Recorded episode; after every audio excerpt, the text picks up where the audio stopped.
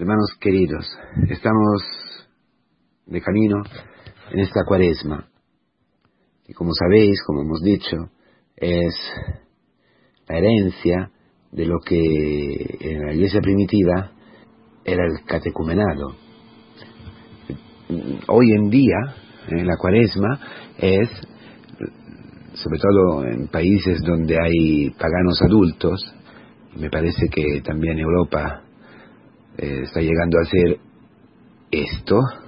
La cuaresma es eh, el último tiempo antes de recibir el bautismo, la preparación para recibir el bautismo. Y, en la palabra de hoy, que es en el centro, en el corazón del discurso de la montaña, sabemos que el discurso de la montaña es la imagen, describe, fotografa la imagen del hombre nuevo, de un cristiano con una fe adulta, un cristiano llegado a la otra orilla.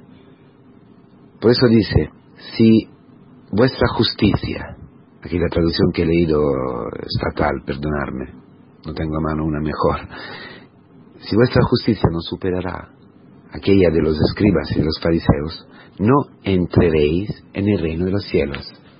Aquí está alumbrada toda, todo el camino eh, catecumenal, toda, toda la iniciación cristiana, todo nuestro camino de conversión, nuestro camino eh, hacia, hacia el hombre nuevo, esta cuaresma, que es un tiempo fuerte. Y quizás para algunos de nosotros, quizás para mí, o sea, el último, el última cuaresma de nuestra vida. Entonces es muy importante esta cuaresma, hermanos, fundamental, para entrar en el reino de los cielos, porque hay un reino de los cielos. ¿Y cómo sabemos nosotros que hay, existe el reino de los cielos, que existe el cielo, que existe la vida eterna?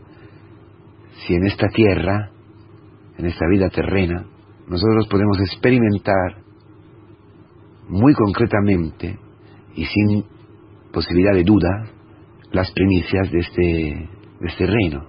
Eso es pasar a la otra orilla con Jesucristo, entrar en la Pascua, en esos 50 días que decía San Agustín, es una imagen de la vida del cielo, del reino de los cielos, de la vida que se vive en el reino de los cielos, como una antelación, como una primicia y profecía a la vez, como la cuaresma es la imagen de la vida terrenal, y son juntas están unidas profundamente por medio de lo que está en medio y liga los dos tiempos, que es la vigilia pascual, que es la noche de las noches, la noche santa, donde podemos renacer de verdad a vida nueva y podemos entrar eh, en este en este reino de, de los cielos, empezar a entrar, empezar a vivir las primicias, del amor, de la unidad, de la paz, de la plenitud. Ya aquí, en la tierra, ya hoy en, en nuestra vida, aquí, hay una condición, que es la condición que ilumina toda la cuaresma, hermanos. Si vuestra justicia no superará, no irá más allá de la justicia de los fariseos y de los escribas, los escribas, no, no no, no podéis entrar no porque hay un castigo, porque... No, no, no. Es que necesitamos un pasaporte, necesitamos un, visado.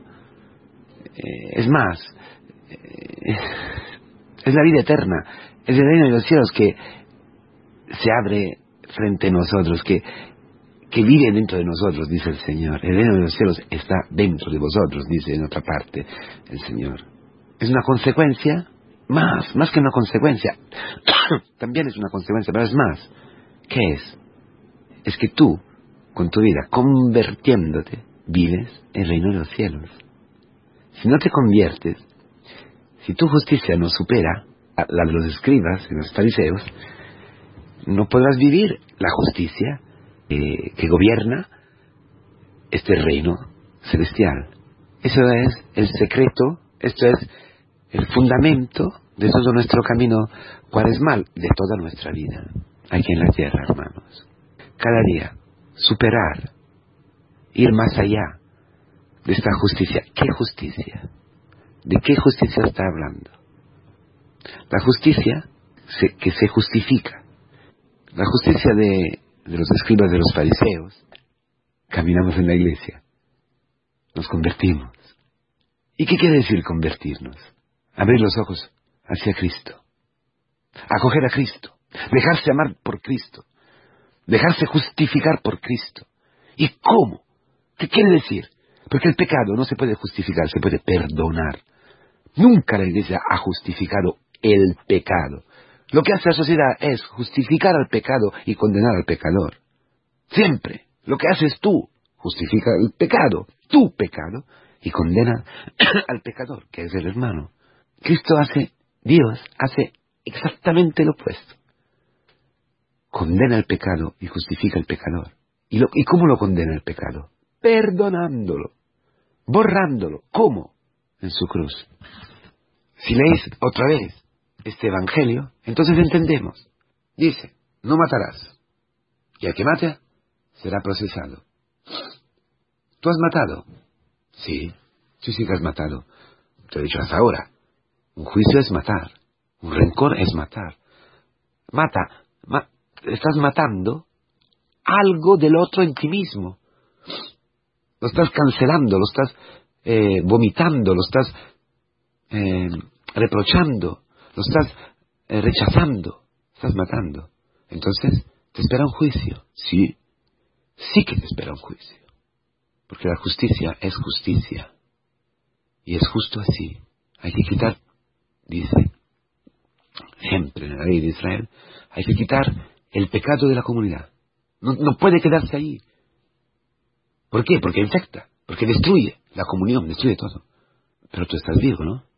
Yo estoy vivo. ¿Qué pasa? No me ha llegado un, relámpago en la cabeza. ¿A ti no te, ha, no, te ha quemado este relámpago? No. ¿Qué, ¿Qué está ocurriendo?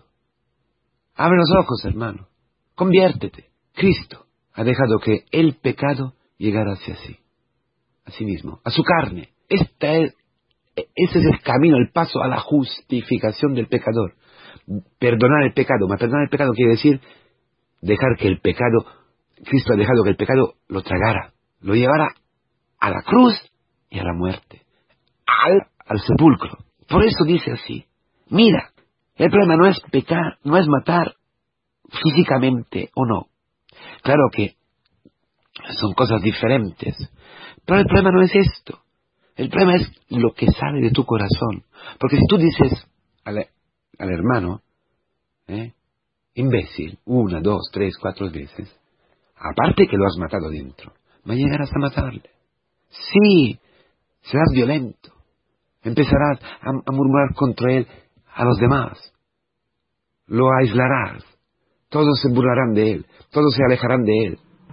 Es lo que hacemos muchas veces en la comunidad. Y muchas veces donde estamos en el lugar de trabajo, hablando mal de este.